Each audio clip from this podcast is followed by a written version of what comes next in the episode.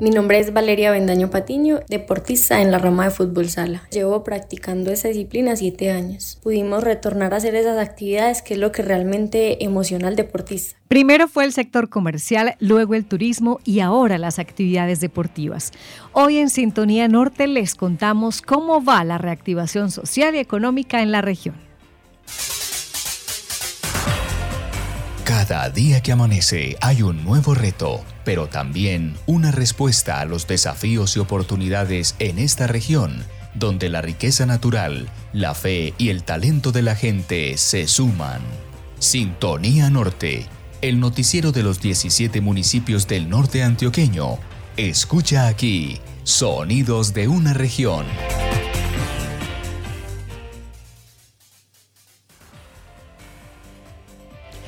Muy buenas tardes, bienvenidos y bienvenidas. Esta es la emisión número 49 de Sintonía Norte, correspondiente a este viernes 2 de julio de 2021. Comenzamos mes con la información que nos llega desde diferentes municipios de nuestra subregión. Con julio llega entonces el segundo semestre de este 2021, un año en el que además de hablar de COVID, en las agendas informativas también hemos incluido el tema de vacunación eh, y recientemente palabras como reactivación son de las más usadas, pues poco a poco retoman eh, o retornan mejor algunas actividades que por la pandemia pues estaban suspendidas. Nos alegra contar con su sintonía esta tarde y nos alegra por supuesto contar con todo el apoyo técnico y humano de esta red de emisoras que hace posible nuestra emisión y comenzamos con el saludo para nuestro compañero en la conducción de este espacio desde Don Matías, John Freddy Sepúlveda. Buenas tardes. Hola, María Noemi, ¿cómo estás? Muy bien, Freddy. ¿Y usted qué tal? Bastante bien, a esta hora en Sintonía Norte con todos los oyentes de los diferentes municipios a quienes saludamos muy cordialmente. Y tienes toda la razón. Este julio comienza con expectativas. También hay que decir, María Noemi, que comienza con cifras muy altas en cuanto a fallecimientos por COVID-19 y asimismo contagios. Pues bien, actividades como el deporte, el turismo, incluso salir al parque a tomar el sol, han vuelto. Sin embargo, sigue vigente la invitación al autocuidado. El hecho de que se permita hacer más actividades no quiere decir que el COVID se haya ido o se haya acabado. Quiere decir que estamos ante una paradoja, aprendiendo a convivir con virus que tiene actualmente a Colombia entre los 10 países con más muertes en el mundo. Pero bueno, a continuación también quiero anunciarles a ustedes los titulares que tendremos para hoy en Sintonía Norte. En Yarumal se realizó Consejo de Seguridad para atender alerta temprana en municipios del norte. En Campamento implementan campañas para prevenir conductas relacionadas con el suicidio. Don Matías, San Pedro y Briceño, los más eficientes en gastos de funcionamiento. Se presentó informe de viabilidad fiscal y financiera de los municipios vigencia 2020.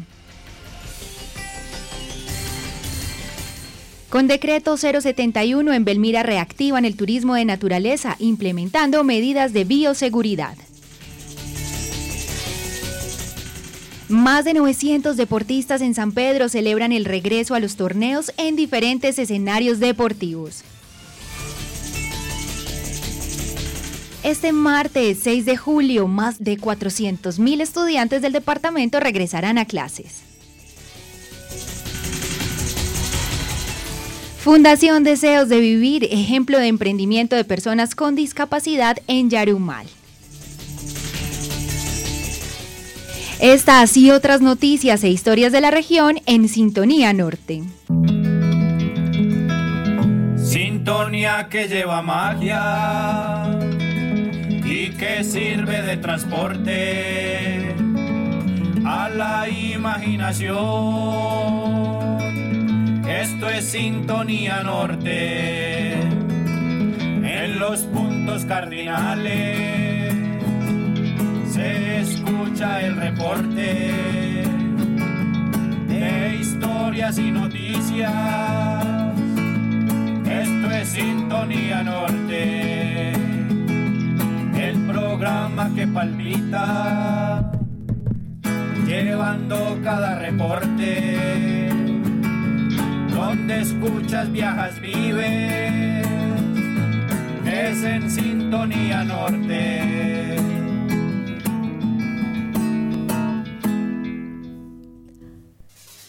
Y si usted apenas llega a la sintonía, queremos recordarles que en estos próximos minutos vamos a llevarles a través de este espacio historias y noticias de Yarumal, de Campamento, de San Pedro, de Belmira, de esta región del norte de Antioquia. O si usted no puede terminar de escucharla, pues recuerde que esta señal también la puede seguir en www.redenorte.com.co, donde queda alojada esta grabación, donde usted puede escuchar de nuevo esta emisión y también ver algunas eh, fotografías y también las historias de forma individual.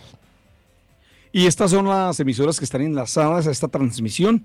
La Voz de San Pedro, Paisaje Estéreo de Entre Ríos, Brisas del Río Chico de Belmira, La Voz de Matías, Primavera Estéreo de Gómez Plata, Paraíso Estéreo de San José, Digital Estéreo de Valdivia, Briseño Estéreo de, eh, en Briseño, ¿no? Anori Estéreo, Campamento Estéreo y Cerro Azul Estéreo de Yarumal. Bueno, usted lo decía ahorita, Freddy, es que estamos ante una paradoja, es convivir con un virus que hoy es causante de muchas muertes en el mundo, incluso también en nuestro país, que se ubica entre los 10 países con mayor número de muertes eh, a razón de esta enfermedad. Pues por eso el tema del COVID-19 sigue estando en nuestra agenda informativa y aunque estamos hablando de reactivación económica, de reactivación de las actividades sociales y culturales, pues tenemos que tener siempre presente eh, el tema relacionado con el virus. Por eso comenzamos esta emisión eh, reportando los datos que nos entrega la gobernación de Antioquia sobre el comportamiento de este virus en el departamento. Pues hay que decir que ayer se reportaron en nuestra región 100 casos nuevos. Además, también vamos a informarles cómo estamos en relación con los casos activos por municipio. Sí, esta información es de la Gobernación de Antioquia con corte el primero de julio, o sea, del día de ayer jueves, de los siguientes municipios en la subregión, los casos que se tienen en cada municipio. Por ejemplo, Angostura reporta 10 casos, Belmira 6, Briseño, pues por fortuna no tiene casos, Campamentos, casos, Carolina del Príncipe un caso, Don Matías 49, Entre Ríos 36, Gómez Plata 7, Guadalupe 3, Ituango 35, San Andrés de Cuerquia 17 casos, San José de la Montaña 14, San Pedro de los Milagros 70 casos, Santa Rosa de Osos 132, Toledo 12, Valdivia 19, Yarumal 182 y el municipio de Anorí en el nordeste 28 casos. Total de casos activos, 623. Bueno, y en relación con las cifras del departamento, queremos resaltar que a la fecha Antioquia tiene un porcentaje de ocupación de camas UCI del 97.43% y según este mismo reporte de la gobernación, ayer una persona murió en San Pedro de los Milagros a causa del COVID-19. Bueno, y podríamos decir que en cuanto a esperanza, o sea, la vacunación, porque la vacunación es una esperanza realmente, tenemos que seguir con el cuidado, pues ahí el siguiente reporte. Según el reporte más reciente de la gobernación de Antioquia, correspondiente al 30 de junio, en el departamento se han aplicado 2.773.133 dosis. En el norte llegamos a 68.001 dosis aplicadas. Bueno, John Freddy, a propósito de estos números, sigue inquietando el número de casos eh, que se presentan, casos activos en Yarumal, 182. También corresponde con eh, el número de población, es el municipio de mayor número de habitantes de la subregión. También inquieta el tema específico de San José de la Montaña, aunque ha venido bajando eh, sus cifras de casos activos en comparación con la semana pasada. Bueno, también destacar los municipios que tienen bajos números de casos eh, activos y también en relación con mm, el tema de la vacunación hay que destacar que pues en el municipio de San Pedro de los Milagros hay preocupación porque ya las autoridades han manifestado que hace más de una semana no reciben vacunas para la aplicación de las primeras dosis. Conectada con la región desde la vereda La Primavera del municipio de Anorí, Juliana Rendón. Bueno, ahora sí nos vamos con las noticias, con las historias que hemos recopilado esta semana para que usted eh, se conecte con la región a través de la información. John Freddy, comencemos entonces. Comenzamos entonces. En campamento implementan campañas para prevenir conductas relacionadas con el suicidio. Según el Ministerio de Salud de Colombia, algunos de los signos de alerta ante conductas suicidas pueden ser las alteraciones emocionales graves autolesiones, desesperanza, agitación o extrema violencia. Este es un tema de salud pública que preocupa, pues yo diría que a todo el departamento, a todo el país, incluso al mundo. Pero nosotros en este programa nos concentramos, hacemos una mirada sobre nuestra región y por eso, pues específicamente en Campamento les contamos que entre los años 2017 y 2020 se han reportado un incremento de conductas relacionadas con el suicidio. De ahí que en este municipio se promuevan estrategias para cuidar la salud mental. Desde Campamento Estéreo, Jason Vázquez nos cuenta en qué consiste.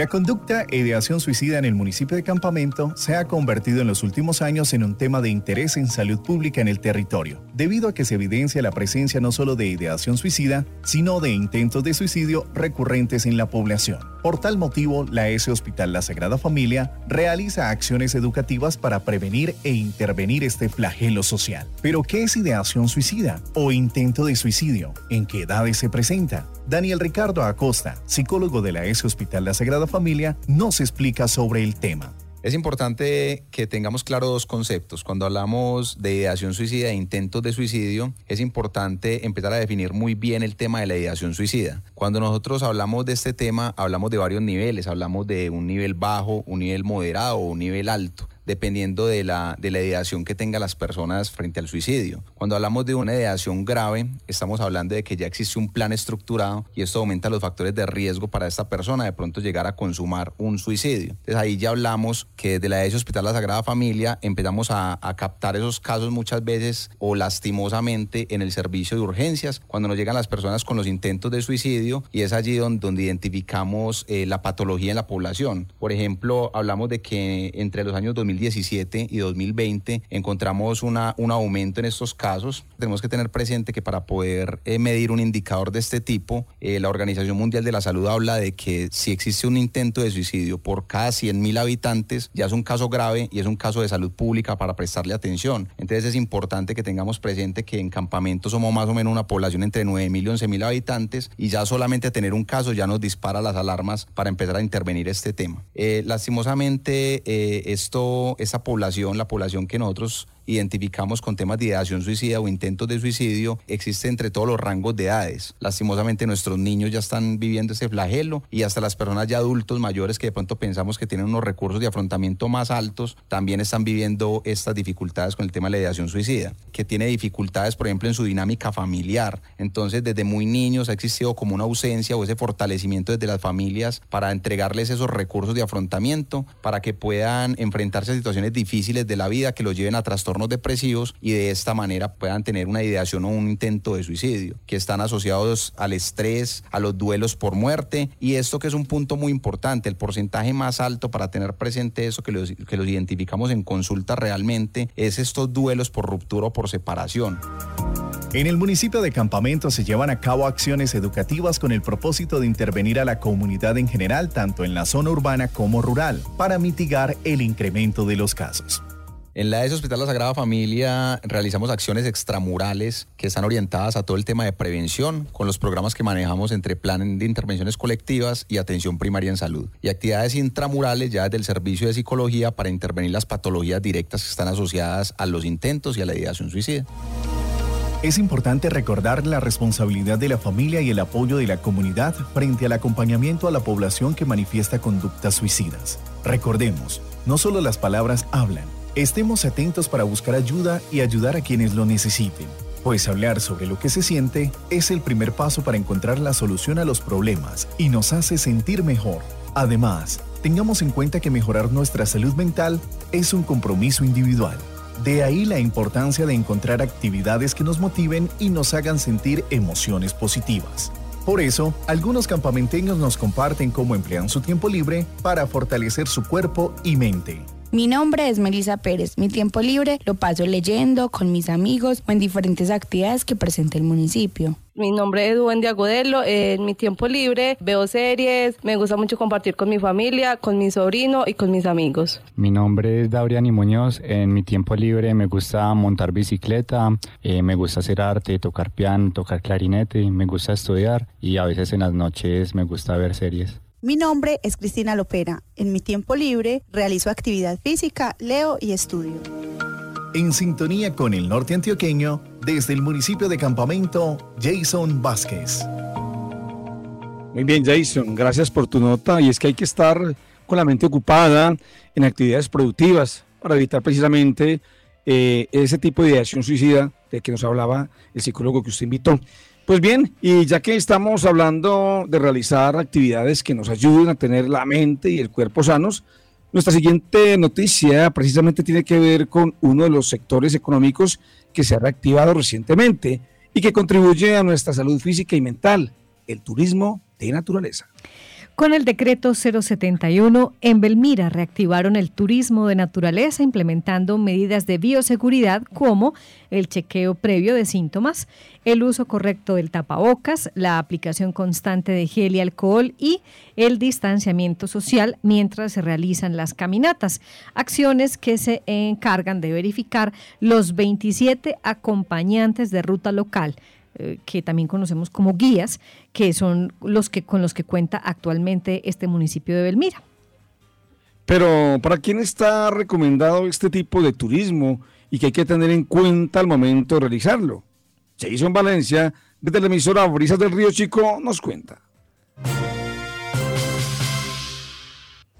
Eh, buen día, grupo. Eh, espero que estén preparados para vivir la experiencia, hacer un recorrido hacia el páramo de Belmira. Espero que todos tengan mínimo dos litros de agua, que traigan eh, alimentos no perecederos, traigan ropa cómoda, zapatos de buen agarre, que vengan con la actitud necesaria para hacer este recorrido, que estamos en Belmira, 2.550 metros de altura, para subir a los 3.100, 3.200 metros de altura aproximadamente. Bienvenidos a esta aventura del páramo de Belmira, podemos iniciar. Así recibe Carlos Andrés Pérez, uno de los 27 acompañantes de ruta local que realizan guianzas turísticas en el municipio de Belmira. Frente al tema de bioseguridad en los recorridos, conservemos la distancia cuando hagamos las paradas para hacer explicaciones de hidratación también. Y que en ese momento utilicen también el alcoholcito para cada uno. Con estas recomendaciones en temas de bioseguridad, se comienza el recorrido hacia uno de los sectores más visitados en la localidad. Precisamente desde la Coordinación de Turismo nos hablaron un poco sobre las estrategias que se implementan. Eh, buenas tardes, mi nombre es Catalina Lópera Sierra, yo soy la coordinadora de turismo del municipio de Belmira. Estamos implementando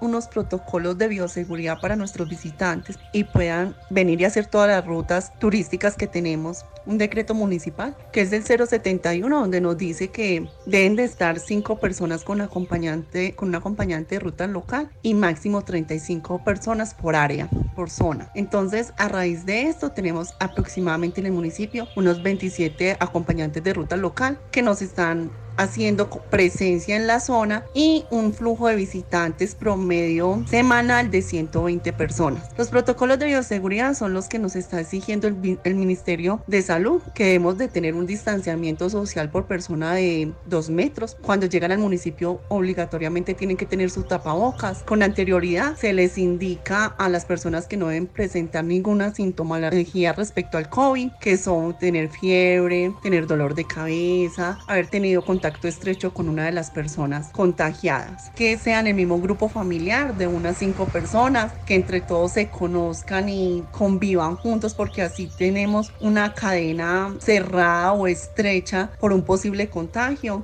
Acá en el municipio se distribuyen por grupos y ya se van dividiendo en las diferentes áreas que se tienen. Catalina también nos compartió otras recomendaciones que se deben tener en cuenta a la hora de enfrentar este tipo de caminatas naturales. Las recomendaciones que tenemos para nuestros visitantes, muy básicas, que no tengan problemas de articulaciones, de rodillas, problemas cardiovasculares, problemas respiratorios, vamos a tener ascensos aproximadamente hasta 3230. Entonces estamos diciendo que estamos pasando hablando de 700 metros de diferencia en un recorrido aproximadamente de 3 horas y media. Entonces, muy recomendable que las personas tengan muy buena condición física, que no sea la primera vez que salen a caminar, que se hayan hidratado en el transcurso de la semana y que cuenten realmente siempre con un acompañante de ruta local del municipio, que son los autorizados para hacer este tipo de actividades. Desde Caminos para Motivar, Agencia de Viajes y Turismo, también nos aportaron información en cuanto a las caminatas y reactivación turística. Yo soy Duan Mazo Pulgarín, soy co-creador de la agencia de viajes y turismo Caminos para Motivar, agencia local. En el proceso pues de la pandemia y reactivación del turismo, Belmira ha venido de una forma progresiva. Eh, se han cumplido los protocolos de bioseguridad, se ha tenido el distanciamiento social, tanto en la hora de llegada en el tiempo de recorrido y en el tiempo también de regreso nuevamente al parque principal. Cabe aclarar que el senderismo que se practica en el municipio del Mira en la mayor cantidad de veces de alto nivel rutas que tenemos de grado 3.5 a 5. Por lo tanto, eh, la invitación es para aquellas personas que deseen llegar a nuestra localidad, a nuestro municipio y que deseen realizar también este tipo de actividades, tener en cuenta de que se necesita exigencia, de que las rutas van a ser agresivas algunas, la mayor cantidad. Esto también se debe por la cuestión de las lluvias y también por el estado de los senderos o caminos. Por lo tanto, aprovechen, disfruten de lo que tenemos en nuestro territorio. Hay que conocerlo, disfrutarlo y vivirlo porque es la única forma de, que lo protejamos, lo cuidamos. Ya lo saben, si quieren renovar energías y sentir el contacto con la naturaleza, Belmira y su zona de páramo es una excelente opción a tener en cuenta. En sintonía con el norte antioqueño, Jason Valencia, desde la emisora Brisa del Río Chico en Belmira. Gracias Jason y otra recomendación importante, si usted quiere subir el páramo de Belmira, recuerde que es indispensable que le guste caminar, que es indispensable que le guste respirar aire fresco, eh, que quiera disfrutar y dejarse conmover por la naturaleza. Es muy importante porque en esa medida uno también va no solo a disfrutar, sino también a cuidar. Bueno, continuamos con más información sobre reactivación de actividades y vamos a hablar ahora del el deporte. Más de 900 deportistas en San Pedro de los Milagros celebran el regreso a los torneos en diferentes escenarios deportivos. Luego de un año, deportistas de San Pedro de los Milagros regresaron a las canchas, pistas y otros escenarios deportivos para entrenar y prepararse para eventos competitivos en diferentes disciplinas. También en este caso los deportistas aplican medidas de bioseguridad y desde la administración municipal coordinan los espacios y encuentros para evitar aglomeraciones. Los detalles de esta información los tiene Paola Arismendi desde La Voz de San Pedro.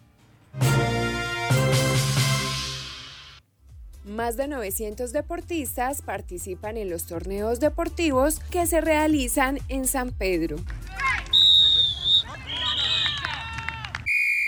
Mi nombre es Valeria Bendaño Patiño, deportista en la rama de fútbol sala. Llevo practicando esa disciplina siete años. Pudimos retornar a hacer esas actividades que es lo que realmente emociona al deportista que practica cualquier disciplina. Los entrenamientos son cuatro días por semana y algunas veces jugamos, entonces se entrena en las tardes, a veces entrenamos dos o tres horas. Con lo de la pandemia se afectó pues un poquito la continuidad de muchos deportistas, entonces este año las personas vienen recargadas de ánimos, se tiene la esperanza de realizar los juegos regionales pero en modalidad presencial. Durante un año las actividades deportivas grupales estuvieron suspendidas a nivel nacional como medida preventiva para evitar la propagación del COVID-19. Sin embargo, en los últimos meses se han levantado algunas restricciones y bajo el cumplimiento de los protocolos de bioseguridad, los deportistas se regresaron a las canchas y pistas para retomar sus entrenamientos deportivos. Mi nombre es Rubén Fernando Zapato Espina y soy profesional universitario en deportes del municipio. Iniciamos con el torneo municipal de fútbol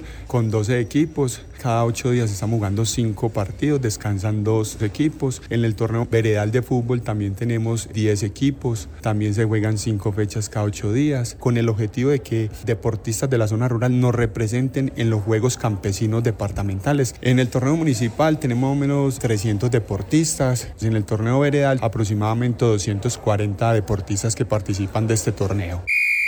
Mi nombre es Juan David Casas, pertenezco al equipo de San Pedro de los Milagros aproximadamente desde 2015 y ya llevamos un buen proceso y hemos participado en muchos eventos porque el voleibol también es un estilo de vida. Es más que todo técnica, aquí hay que moverse, desplazarse más, aquí hay que tener mente y corazón en cada punto y mucha concentración. Nosotros seguimos con el proceso de escuelas de formación e iniciación deportiva porque tenemos niños desde los tres años que nos van a aportar para los diferentes seleccionados que tenemos en el municipio. Mi nombre es Santiago Cifuentes Gómez, soy deportista del Club BMX Titanes de San Pedro. Hace cinco años empecé a practicar este hermoso deporte que es el BMX. Desde pequeñito me ha gustado mucho las bicicletas, entonces le dije a mi mamá que me inscribiera. En la primera carrera quedé de tercero para estar en la categoría de novato y hoy en día, gracias a ser soñador, voy a estar en unos nacionales. También estamos con los torneos de fútbol sala municipal y veredal. Tenemos 18 equipos y en el torneo veredal tenemos dos equipos de fútbol sala y próximamente vamos a dar inicio al torneo baloncesto y voleibol mixto. Vienen equipos de otros municipios a participar de nuestros torneos. Mi nombre es Jacqueline Restrepo, soy jugadora de baloncesto, juego aproximadamente hace 18 años. Me gusta jugar baloncesto porque desde pequeña me gusta ver partidos de baloncesto. Me gustaba pues ver mucho jugar a Michael Jordan y eso me inspiraba mucho a mí. Mis entrenamientos son de dos a tres veces a la semana. Son muy chéveres porque tengo las compañeras pues que nos apoyamos mucho entre todas para aprender cada día un poco más de lo que nos gusta. Me parece que es muy importante que las mujeres nos ejercitemos ya que es por nuestra propia salud, que no solamente sean los hombres los que lo practiquen. San Pedro está participando en el torneo departamental de baloncesto con 60 deportistas en cuatro equipos, en los festivales de BMX en los que los clubes del municipio se han ubicado entre los primeros lugares del ranking nacional. Además, se prepara para competir en el torneo departamental de fútbol sala y de salón. En el proceso hay niñas muy nuevas, muy bueno porque se tiene el recambio y se tiene un equipo para varios años. Quedamos algunas, entre comillas, veteranas que llevamos más tiempo y con las niñas que son muy talentosas hay muchas posibilidades de competir. Tenemos ya la inscripción a la Liga Antioqueña de Fútbol de Salón categoría libre femenino. Eso es lo que se necesita para aprender porque igual ganando o perdiendo la experiencia es súper importante en este deporte y creo que en Yo creo que nos estamos dando cuenta que el deporte realmente es un transformador social. La proyección de deportistas con seleccionados representativos en torneos departamentales y nacionales se ha convertido en el propósito de entrenadores y padres de familia que sueñan con ver a sus hijos en competiciones del orden mundial. En sintonía con el norte antioqueño, Paola Arismendi desde La Voz de San Pedro. Gracias, Paola. Y así como en San Pedro de los Milagros celebramos que en los demás municipios del norte también se reactivan las actividades deportivas, no solamente con miras a eventos de tipo competitivo, sino también como una actividad física que contribuye a la salud mental y también de nuestro cuerpo. Bueno, antes de irnos con la pausa, tenemos más información en materia de seguridad. Así es, María Noemi. Le cuento a usted, a los oyentes de Sintonía Norte, que en Yarumal se realizó el Consejo de Seguridad para atender alerta temprana en los municipios del norte. El pasado martes 29 de junio, en Yarumal se realizó un Consejo de Seguridad con el fin de atender el llamado de alerta temprana 011 de 2021, emitida por la Defensoría del Pueblo, en torno a esclarecer algunos hechos violentos que se han presentado en la región, como la quema del peaje de los llanos de Cuiva. Bueno, pues en este consejo participaron los representantes de las administraciones municipales de Yarumal, Angostura, San Andrés de Cuerquia, Toledo y Campamento. También representantes de las fuerzas militares, la Policía Nacional, el CTI, la Procuraduría Regional y el secretario de Seguridad y Justicia Departamental, Jorge Ignacio Castaño, quien habló sobre las conclusiones del encuentro. Después de escuchar a las administraciones municipales y a las instituciones, que tienen presencia en la región del norte del departamento de Antioquia, hemos establecido una serie de conclusiones. La primera tiene que ver con fortalecer una presencia institucional en ámbitos rurales, dado que es allí donde se concentra eh, la mayor cantidad de homicidios y de situaciones que afectan la vida y la integridad de los ciudadanos. En segundo lugar, pues se toman unas decisiones en términos de desarrollar disuasión focalizada y una acción dirigida en aquellos corredores de mayor criminalidad. Eso nos permitirá adelantarnos y anticiparnos a posibles hechos o situaciones que se nos puedan presentar en, materia de, de homicidios. En tercer lugar, unas intervenciones focalizadas para atender una problemática compleja que es la del tráfico local de estupefacientes. Y en ese sentido hay un cuarto asunto que tiene que ver con el desarrollo de un programa de prevención de la vinculación de niños, niñas, adolescentes y jóvenes a organizaciones y a actividades delincuenciales. Igualmente, vamos a fortalecer las labores de investigación e inteligencia con una acción conjunta entre Policía Nacional y Fiscalía General de la Nación para esclarecer esos hechos de homicidios para que no se repitan más. Y en sexto lugar, todo lo que tiene que ver con prevención de la extorsión. Vamos a hacer una gran campaña pedagógica en el departamento de Antioquia y la vamos a focalizar también aquí en el norte para evitar la ocurrencia de más casos de extorsión que afectan los bienes de los ciudadanos de la región. Finalmente, en el Consejo de Seguridad se reafirmó el compromiso de realizar acciones conjuntas con los organismos de seguridad y justicia de la región para mitigar la inseguridad en el norte antioqueño. Los hechos concretos de reparación. Para entregarles esas noticias. Que además fueron protagonistas del cortometraje. Implementar el proyecto de fortalecimiento comunitario. ¿Buscas algo más que solo noticias? Conéctate con Sintonía Norte. De la historia de Antioquia. Mantener los procesos de producción y transformación de la miel. Donde quiera que te encuentres, vive las noticias. Los viernes a la una de la tarde. Sintonía Norte. Voces e historias de nuestra región.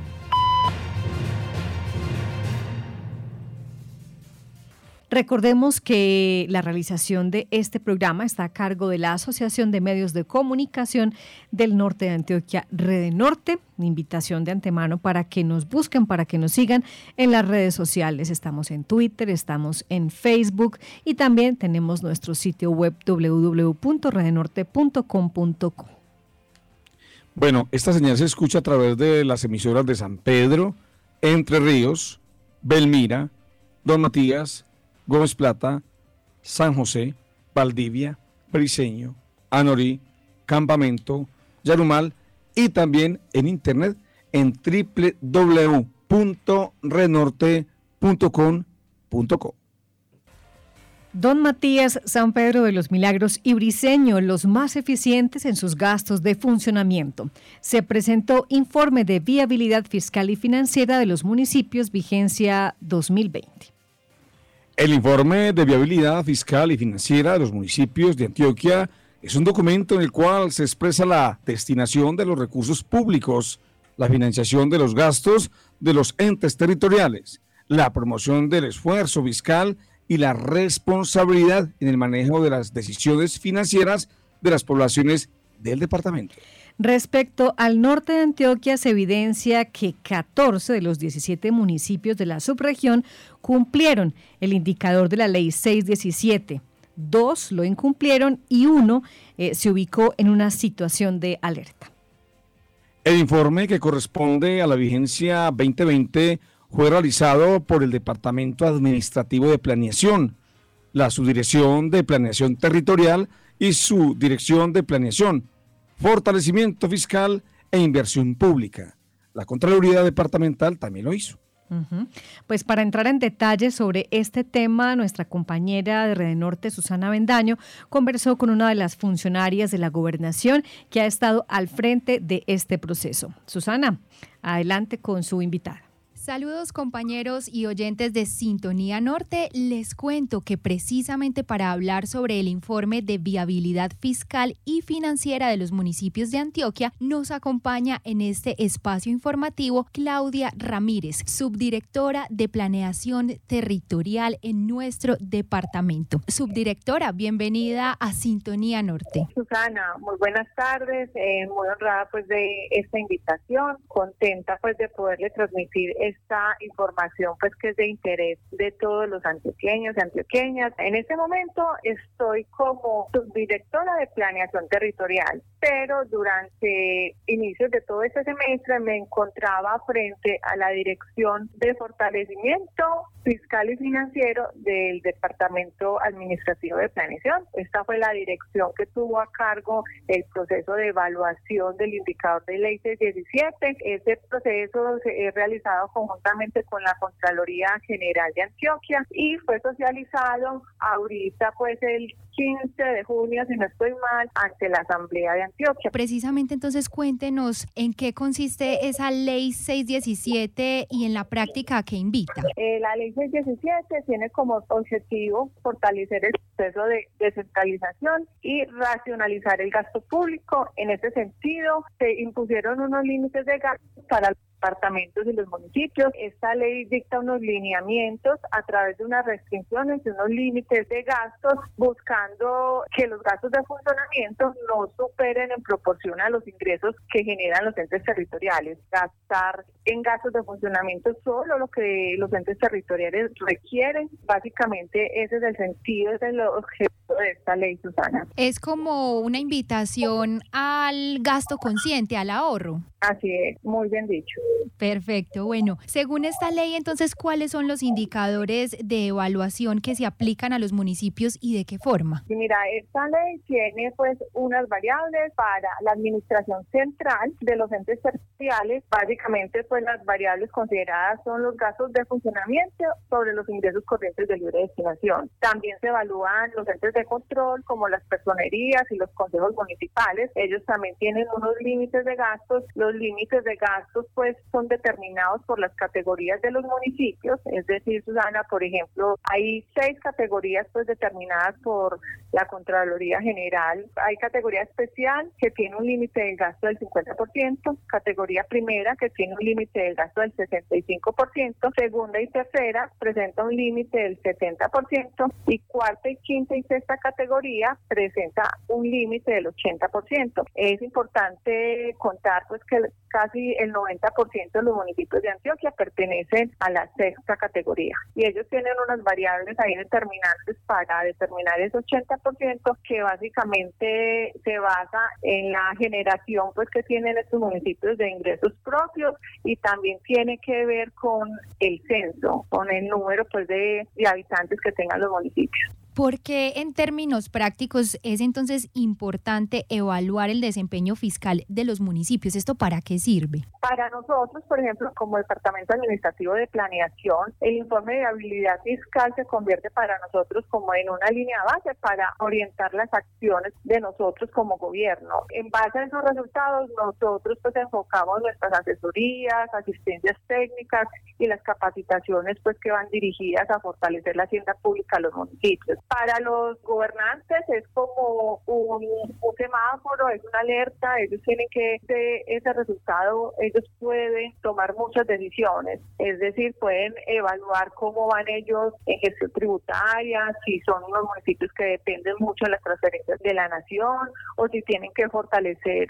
sus procesos de fiscalización, de gestión tributaria todo esto encaminado pues a poder obtener mayores recursos para poder así ejecutar sus planes de desarrollo y para pues brindar unos mejores bienes y servicios a la comunidad. Ya que usted nos hablaba precisamente de esas capacitaciones, de ese acompañamiento, entonces, ¿cuál es como el paso a paso? ¿Se identifican esos indicadores, el cumplimiento y ya luego cuál es el papel de la entidad departamental con los municipios? Bueno, eh, lo primero es que eh, nosotros para los municipios que presentan incumplimiento, o sea, que superaron el límite pues que tienen establecido por ley, pues dice la misma que los debemos acompañar a ellos, eh, adoptar un programa de saneamiento fiscal y financiero. Esa es nuestra prioridad, iniciar con ellos unas metas de trabajo para que prontamente puedan adoptar esos programas de saneamiento fiscal tendientes pues, a mejorar y a fortalecer sus finanzas con unas acciones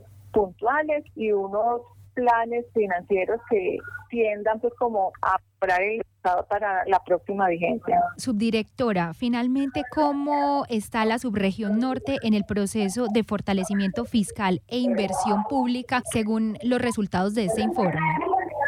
Bueno, para la subregión norte presenta eh, una, pues una, una notable mejora indicadores. Vigencia 2019 presentaron un promedio del 65,66% y para esta última vigencia evaluada, que fue la del 2020, presentaron un indicador del 64,02%, porque nueve de los municipios que lo conforman la subregión norte mejoraron pues su indicador. Son ellos pues Gómez Plata, San Andrés de Persia, Entre Ríos, Yarumal, San José de la Montaña, Angostura, Don Matías, Campamento y San Pedro. Eh, es una invitación para los alcaldes, para los secretarios de Hacienda y Planeación que trabajen pues muy de la mano y hagan un seguimiento periódico al cumplimiento de estos indicadores. Todo se basa en una planeación financiera que haga fiscalización y a reducir la dependencia de las transferencias de la nación. Agradecemos a Claudia Ramírez, subdirectora de Planeación Territorial, por acompañarnos en Sintonía Norte y hablarnos de este informe que nos muestra cómo están los municipios de nuestra región en cuanto a la destinación de los recursos y a la administración de los recursos públicos. Muchas gracias, subdirectora, por estar en Sintonía Norte. Susana, muchas gracias por la invitación. Para nosotros, pues es un placer contarles a todos sus oyentes estas noticias tan buenas para el departamento, que son indicadores que muestran, pues, que a pesar pues de la pandemia y de todo lo de lo que sucedió, pues, el año pasado, se presenta presentan buenos resultados y todo esto hace notar pues una excelente gestión y compromiso por parte de todos los alcaldes y de la buena gestión pues que tuvieron para mejorar este indicador. Muchas gracias Claudia Ramírez, subdirectora de Planeación Territorial. Continúen ustedes compañeros con más de este y otros temas en Sintonía Norte. Bueno, Susana, muchas gracias y vamos a continuar hablando precisamente de este tema porque es de suma importancia. Y aunque lo decía la funcionaria, en la subregión norte se presentó en el promedio una mejora en relación con el año 2019. También llama la atención que dos municipios no cumplen con esta ley 617, que lo que hace es medir qué tanto se gastan los municipios en gastos de funcionamiento sobre los ingresos corrientes de libre destinaciones. Es un indicador que mide la eficiencia, la responsabilidad, el juicio en el manejo de los recursos públicos que cada vez son más escasos. Vamos entonces a conocer cómo está, digamos así, el, el ranking, por decirlo de alguna manera, de los municipios del norte. Pues eh, digamos que 14 de estos municipios cumplen con la ley 617 y tienen un desempeño relativamente bueno. Los municipios con mejor desempeño son Don Matías, que obtuvo un 47.62%, es decir, se gastó el 47% eh, de los recursos de libre destinación en funcionamiento, cuando tenía el tope hasta el 80%. En segundo lugar, en este desempeño fiscal en relación con el cumplimiento de la ley 617, está el municipio de San Pedro de los Milagros, luego está Briseño, luego está Yarumal, luego está Entre Ríos, luego está el municipio de Valdivia, le siguen San Andrés de Cuerquia, Ituango, Gómez Plata, Santa Rosa de Osos, Campamento, Guadalupe, Angostura, y San José de la Montaña, que si bien tiene un porcentaje alto, pues se destaca que mejoró mucho en relación con el año anterior.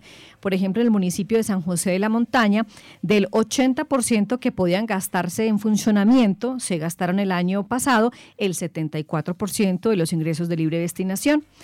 Hay también entonces, según este informe, eh, dos municipios que no cumplen eh, esta ley 617 en cuanto a gastos de funcionamiento, que son el municipio de Toledo, porque se gasta el 85% de los ingresos corrientes de libre destinación en funcionamiento y la norma dice que debe ser solo el 80 o hasta el 80.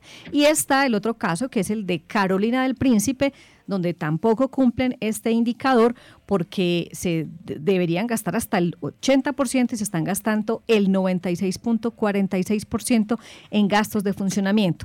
Y hay otro municipio que, eh, digamos, cumple con la ley 617, pero eh, Planeación Departamental hace un llamado de alerta sobre este municipio porque está muy cerca al 80% y es el municipio de Belmira. En relación con el municipio de Anorí, en el nordeste antioqueño también digamos que se encuentra en el promedio, eh, en la medida media, porque allí eh, este indicador de la ley 617 está en el 56.20%. Es decir, esto es lo que invierten en gastos de funcionamiento de una capacidad de 80%.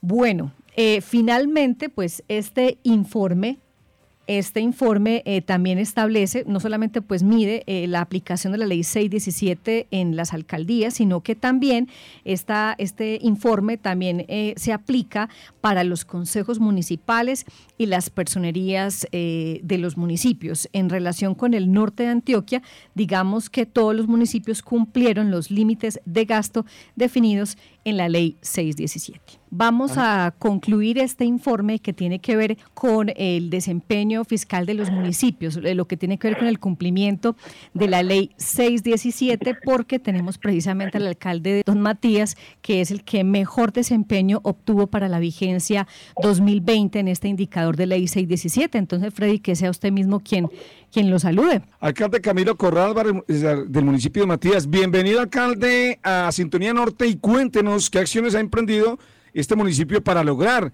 resultados positivos. Bienvenido. Un saludo para todos, muy satisfechos. Es el resultado de una buena administración, de una buena gestión. Logramos mejorar más de 10 puntos el indicador y hoy somos el número uno en este indicador y eso permite que Matías tenga inversión, tenga desarrollo y pueda seguir prosperando. Bueno, alcalde, cuéntenos qué fue lo que hizo su administración para mejorar en este desempeño en relación con la ley 617, es decir, para gastar menos en funcionamiento. Claro que sí, eso qué significa que es el municipio que menos gasta en funcionamiento, logrando optimizar los recursos para la inversión, para la inversión en vías, en proyectos sociales, educativos, deportivos, como efectivamente sucedió el año pasado, donde en diciembre inauguramos obras por más de 20 mil millones de pesos. Eso es resultado de una buena administración pública y también eh, eh, permite seguir generando mucha confianza en la comunidad y en los contribuyentes. Eh, háblenos eh, en comparación con años anteriores, ¿cómo le fue, por ejemplo, en el 2019 el municipio y cómo le fue en el 2020? En el 2019 estaba por alrededor del 55% y logramos bajarlo casi 10 puntos al 46%, es decir, mejorar 10 puntos porcentuales. Bueno, alcalde, eso significa, por ejemplo, diría uno, eh, que entonces usted tiene una menor nómina y tiene menos gastos de funcionamiento. O en la práctica, ¿cómo se hace para hacer ese ahorro sin afectar el funcionamiento del municipio? Eh, efectivamente, significa que hubo menos gastos en funcionamiento y más en inversión. Sacamos personas, sino que también mejoramos y, y priorizamos unos gastos frente a otros. Muy bien. Bueno, y a futuro, ¿la idea es seguir mejorando este indicador o cree que ya con este porcentaje eh, del 47.62% se puede mantener para el año entrante? Claro que sí, la idea es mantenerlo, mejor, ah, mejorarlo y, y que Don Matías siga saliendo en las noticias por buenas eh, noticias, por buen manejo de los recursos para que el municipio pueda seguir prosperando. Este año también hemos sido muy juiciosos. Empezamos con un presupuesto de 18 consejo y que actividades departamentales y nacionales ya estamos en 39 mil millones, lo hemos más que duplicado. Esta semana precisamente firmamos un convenio para hacer muros de contención en la quebrada por 6.700 millones y todas esas incorporaciones también permiten que, que podamos mejorar nuestro presupuesto y que podamos ejecutar más obras para la comunidad. Bueno, pues alcalde Camilo Correa Álvarez del municipio de Matías, uno de los mejores en desempeño eh, fiscal en cumplimiento de la ley 617 para la vigencia 2020. Gracias por acompañarnos hoy en Sintonía Norte y esperamos que por el bien de los habitantes de ese municipio se sigan generando buenas noticias desde su localidad. Gracias a ustedes, muchas, muchas gracias y un saludo muy especial para toda la comunidad de este hermoso norte antioqueño. Feliz día. Igualmente, alcalde. Bueno, John Freddy, continuamos entonces con otra historia para finalizar esta emisión de Sintonía Norte. Sí, María Noemi, Fundación Deseos de Vivir, ejemplo de emprendimiento de personas con discapacidad en Yarumal.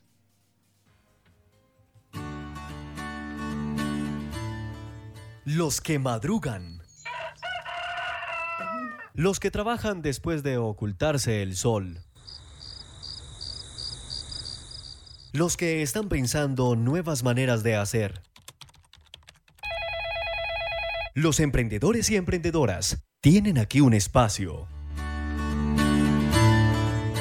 En el norte antioqueño, alguien vende, compra, hace o tiene lo que estás buscando.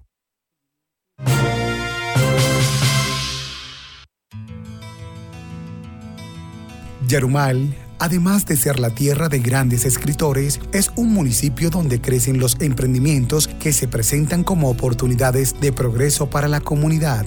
Uno de esos emprendimientos es la Fundación Deseos de Vivir, que desde hace 10 años agrupa personas en situación de discapacidad en torno a procesos productivos que les sirven para emplear su tiempo libre y obtener algunos ingresos a través de la elaboración de implementos de aseo como escobas, trapeadoras, cepillos, entre otros. Olga Orrego, líder de la agrupación, nos habla sobre este emprendimiento. Deseos de Vivir es una asociación de personas con diversas discapacidades capacidad. Eh, deseo de vivir significa ganas de luchar, ganas de salir adelante. Tenemos una pequeña microempresa de fábrica de traperas en la plaza, en el segundo piso. Ahí es quienes elaboramos. Personas que tenemos diferentes tipos de discapacidad. Los invitamos para que nos visiten. Eh, estamos de 8 de la mañana, de 3 y media a 4 de la tarde. Tenemos traperas a 7 mil pesos. También vendemos al por mayor, como deseen. Si, se, si toca llevarlas hasta la casa, a domicilio, también se les puede llevar. ¿cuántas personas trabajan acá? Acá en este momento habemos cuatro personas eh, que estamos elaborando, fabricamos las traperas, tenemos cepillos, tenemos escobas, eh, las tenemos a muy buen precio también. Eh, estamos invitando a que cada persona de Yarumal se ponga su mano en el corazón y nos visiten. Bueno, un número telefónico donde se puedan comunicar para hacer los pedidos de las traperas, de las escobas, de los cepillos. Sí, al 311-708-5360. Magnolia Torres es una de las integrantes de la fundación y en medio de sonrisas invita a las personas para que los apoyen comprando los productos que ellos mismos elaboran. Doña Magnolia, ¿cuántos años tienes? Tengo 67. ¿Hace cuánto tiempo perteneces a Deseos de Vivir? Mm, bastante tiempo, mm, bastante tiempo. ¿Qué has aprendido de, Deseos de Vivir? Ah, aquí hacer traperas, eh, se entretiene uno aquí, uno hace muchas cositas aquí. ¿Has aprendido a hacer las traperas, encavar? No, yo, eh, pues sí, pues, pues, más o menos, si pudiera, te la encabaría, porque es que yo tengo un problema aquí en la pierna y no puedo encabarlas. ¿Con quién vives? Yo vivo con, con, con un hijo y un hermano. Las muchachas están lejos, están bien en otra parte. Cuéntame, en los tiempos libres, ¿qué te gusta hacer? Ah, descansar. Aquí todo. Sí. Mm. Ese mensaje para la comunidad de Yarumal y del norte, para que sigan apoyando a Deseos de Vivir. Ah, que, todo, que vengan a comprar las traperas, que son muy buenas y que aquí siempre se encuentra la trapera buena, los cepillos, las escobas. Por lo que veo, eres una mujer muy risueña. Carlos López y Luzmeri Piedraíta son habitantes de Yarumal que compran las escobas y traperos en la Fundación Deseos de Vivir. Le compro a la Fundación Deseos de Vivir porque son unas personas que a pesar de su discapacidad son unos berracos echados para adelante. Entonces yo invito a las personas del municipio de Yarumal y los alrededores que le compren. ¿Dónde compran las traperas y las escobas? En el segundo piso de la plaza. Pues las he ensayado y me han salido de muy buena calidad ya. Y por aportarle también a la gente. Olga Orrego envía un mensaje a todos los oyentes de Sintonía Norte. Mi mensaje es a todas las personas que tienen una discapacidad. Yo las animo a que luchen, a que salgan adelante, porque es que la discapacidad no impide a uno para hacer algo, que se pongan su mano en el corazón y salgan adelante, que no se frustren, que una discapacidad no es motivo para uno frustrarse, ni a la gente de Yarumal y del norte las invito a que nos visiten, que estamos ubicados en el segundo piso de la Plaza de Mercado, que mi Dios los bendiga en sintonía con el norte antioqueño Frank Mestra Rivero desde Cerro Azul Estéreo Yarumal. Gracias, Frank. Y bueno, a comprarle entonces la próxima trapera o cepillo que necesite en su casa. Allá a doña Olga y a doña Magnolia las pueden localizar en el 311-708-5360. Bueno, cerramos esta emisión porque el tiempo se nos acabó con una noticia que tiene que ver con la educación y es que este martes 6 de julio más de 400 mil estudiantes del departamento estarán regresando a clases después del puente festivo.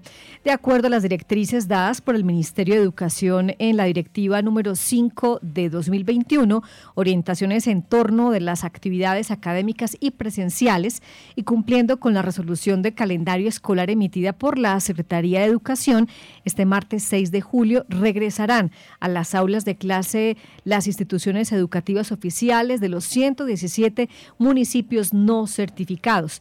Alexandra Peláez Botero, secretaria de Educación de Antioquia, manifestó que este es un gran reto que tiene el sector y hace un llamado de trabajo conjunto a las administraciones municipales, directivos docentes, maestros, padres de familia y comunidad educativa en general para lograr que las escuelas sean espacios seguros para los niños, las niñas y los jóvenes del departamento. Y nos vamos. Gracias por la sintonía. Sintonía Norte fue una producción de la Asociación de Medios de Comunicación del Norte de Antioquia, Red Norte. Realización periodística, Paola Arismendi, Jason Vázquez, Fran Mestra y Jason Valencia. En el máster central, Jonathan Vasco. Conducción, John Freddy Sepúlveda. Coordinación, Susana Vendaño. Dirección general y conducción, Mariano de Mis Ríos. Volveremos con más sonidos y voces de la región el próximo viernes. Que la pasen bien. 17 municipios conforman la subregión norte de Antioquia. Conectado con la región desde la vereda del Barcino, Campamento, Davinson Roldán. Economías agroindustriales y gran potencial hídrico. Mi, mi, nombre es María Eugenia Vargas, conectada con la región desde la vereda del Limón, del municipio de Yarumal. Cuna de importantes hombres y mujeres protagonistas de la historia de Antioquia. Somos Astrida Vendaño. Y Victoria Lopera, conectada con la región desde el barrio El Altico, en San Pedro. La historia se construye día a día y nosotros nosotros le seguimos el pulso. Sintonía Norte, el informativo de la región. Escúchenos todos los viernes a la una de la tarde por esta emisora.